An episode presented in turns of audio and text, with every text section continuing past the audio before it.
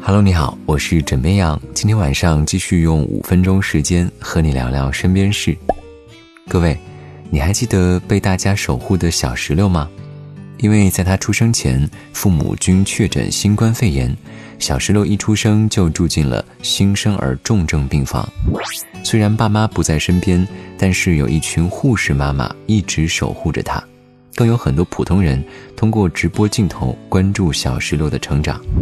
因为小石榴健康状况良好，两次核酸检测呈阴性，二月十九号转入到了普通病房，而在三月十二号下午五点，小石榴终于出院了，也和康复的爸爸妈妈团聚了。看着画面中爸爸妈妈捧着小石榴的样子，真的很感动。祝愿小石榴一生平安顺遂，健康无忧。各位。你还记得武汉方舱医院里的那个读书哥吗？二月五号晚，汉江方舱医院正式启用，当晚首批患者陆续入院。记者捕捉到了这样的一个画面：有一名男子躺在病床上，安静地阅读着自己带来的书籍。照片传到国外，被这本书的作者福山看到了，他在自己的社交网络上转发了这张特殊的读书照。而不久前，记者联系到了作者福山。他专程为读书哥寄来了一本亲笔签名的书籍。十三号下午四点，隔离期满的他走出了隔离点，踏上回家的路。在他回家之前，记者将这本书送到了他的手中。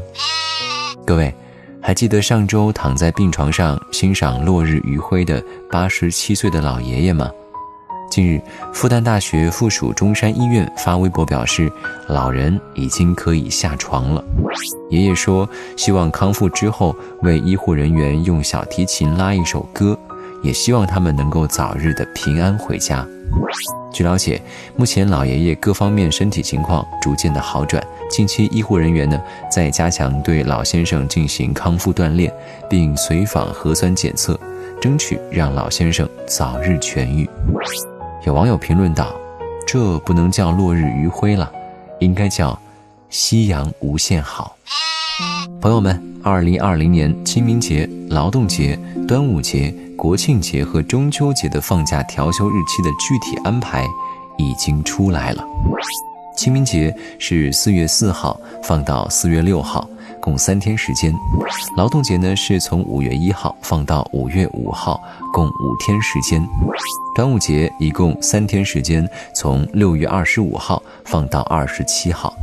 而国庆和中秋节一共放八天时间，从十月一号一直放到十月八号。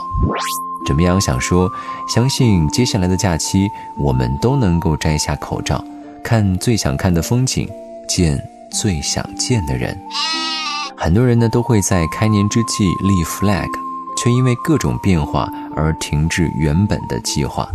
美国华盛顿大学的教授蒂姆就曾经建议，春天再做计划更有助于落实，因为此时气温逐渐升高，白昼越来越长，能够帮助增强人的意志。此外，节后精神状态更好。也能够帮助我们静下心来，慢慢的开始实施计划。